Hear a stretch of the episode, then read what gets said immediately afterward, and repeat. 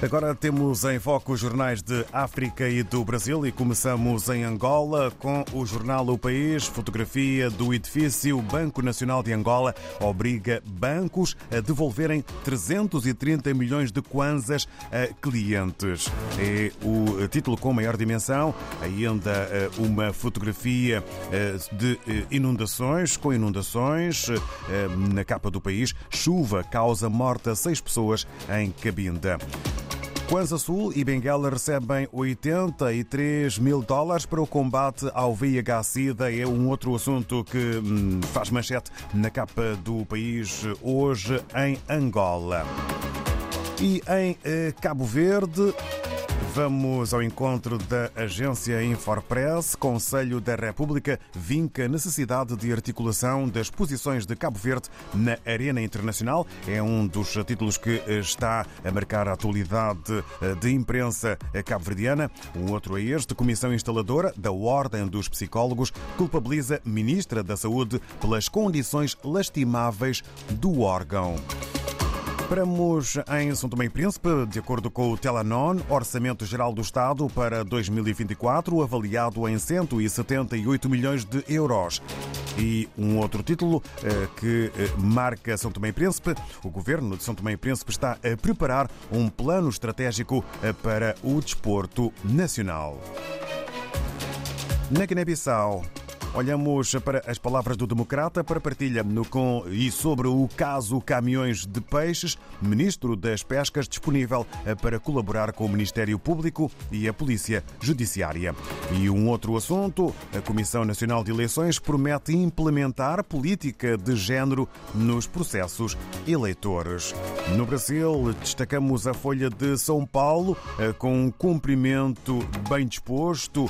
Eh, o novo Procurador-Geral da República República, Paulo Gonet, é cumprimentado por Lula na cerimónia de posse, um momento bem disposto entre os dois. Igreja sob Francisco anuncia bênção a casais homoafetivos. A decisão é histórica e inclui divorciados, mas não altera a proibição ao casamento. É eh, também um título, aliás, o eh, maior em tamanho na capa do jornal Folha de São Paulo. Lula cobra de Gonet que Procuradoria-Geral da República não repita a Lava Jato. É título que, no fundo, acompanha esta fotografia fotografia eh, do cumprimento entre o eh, novo Procurador-Geral da República e Lula da Silva no jornal Folha de São Paulo e respectiva capa. Regressamos, entretanto, à África. Estamos na Gorongosa, em Moçambique, já na redação do semanário Profundos, eh, com Moamin Benjamin, que nos diz o que podemos ler na nova edição.